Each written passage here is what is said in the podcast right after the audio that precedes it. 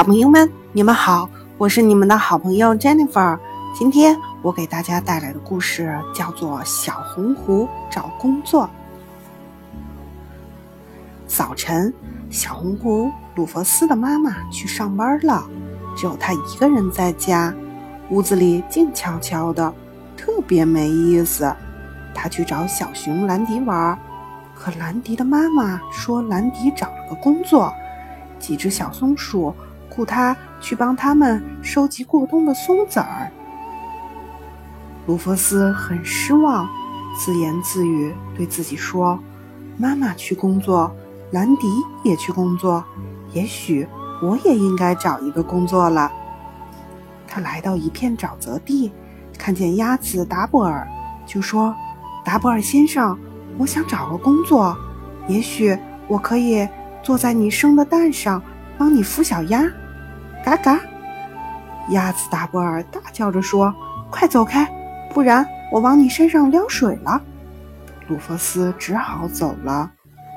在小河边，他看见乌龟斯纳彭正缩在他的甲壳里睡觉。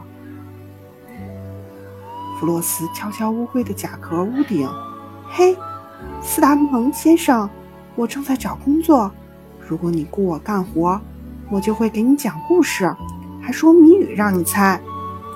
乌龟斯纳彭气愤地从甲壳屋里的前窗伸出脑袋来说：“别打扰我睡觉，我宁愿一个人待着。”鲁弗斯只好又走开了。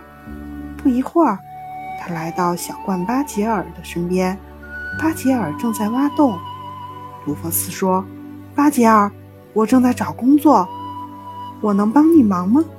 好啊，巴吉尔说：“跟在我后面干吧，把我挖出来的脏土推到一边去。”鲁弗斯很开心，他终于找到工作了。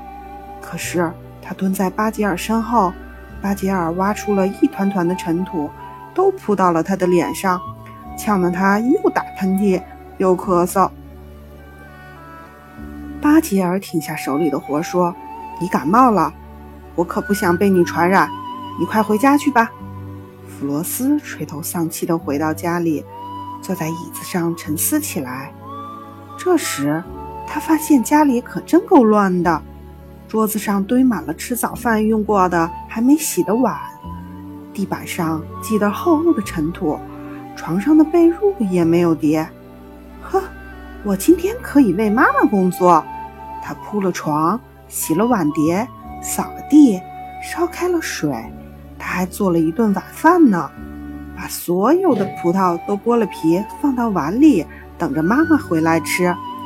布罗斯说：“我一直想找个工作，怎么就没想到工作就在家里呢？”好啦，今天的故事就讲到这里啦，小朋友们再见。